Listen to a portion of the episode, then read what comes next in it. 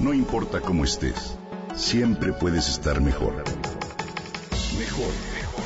Con Reavivadas.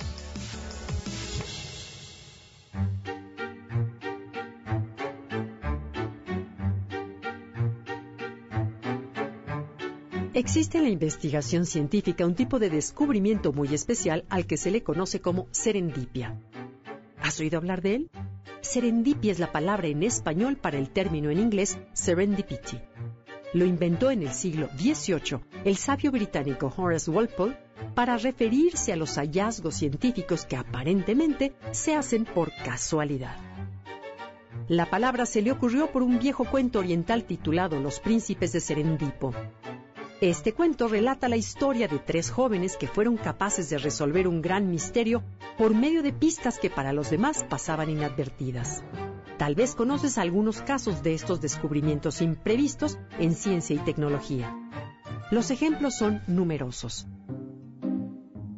Uno de los más conocidos es el descubrimiento de la penicilina por el científico escocés Alexander Fleming ocurrió en 1928 en un día en que él regresaba a su laboratorio después de dos semanas de vacaciones.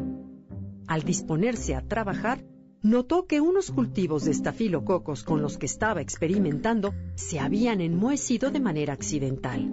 Decidió limpiar y deshacerse de ellos. Pero cuando estuvo a punto de tirarlos a la basura, observó que en los lugares en los que estaba el moho, los estafilococos no crecían. Se trataba del moho Penicillium notatum, y esa fue la manera en la que se descubrió la penicilina, el primer antibiótico que cambió el rumbo de la historia de la medicina. Muchos otros descubrimientos han tenido su origen en estos momentos fortuitos, entre comillas. Cosas tan diferentes como la vitamina K, el horno de microondas, el fenómeno de la contracción muscular, los rayos X, la sacarina o la forma del átomo se han descubierto de manera imprevista. Casualidades, errores o incluso sueños están en la base de esos descubrimientos. Pero, ¿tú crees que se trata realmente de momentos accidentales?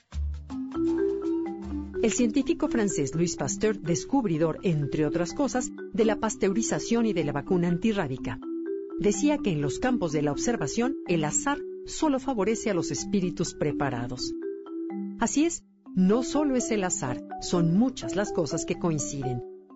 Por un lado, el talento de los científicos y muchos años de estudio y preparación, pero también creatividad, intuición y capacidad de observar. Esto puede adaptarse a muchos campos de la vida. Te invito a que lo reflexiones. Sea cual sea tu área de trabajo, sea cual sea tu actividad o tu terreno de interés, una actitud de curiosidad, preparación y apertura siempre será la clave para realizar cosas novedosas y asertivas. Aplica para el arte, para la ciencia, para las tareas cotidianas, para los nuevos aprendizajes y hasta para las relaciones con los demás. La inspiración existe, decía Pablo Picasso, pero tiene que encontrarnos trabajando. Y esto me hace recordar a la mamá de una amiga que es apasionada de la cocina y que ha soñado estupendas recetas que apunta al despertar y que resultan en verdaderas delicias. Atrás de esos sueños hay muchos años de experimentos en la cocina, de lecturas y de nuevos sabores. Cada uno de nuestros hallazgos, de nuestros descubrimientos cotidianos, de nuestros momentos de apertura a las sorpresas de la vida, son oportunidades de asombro y felicidad que no debemos desperdiciar y podemos compartir.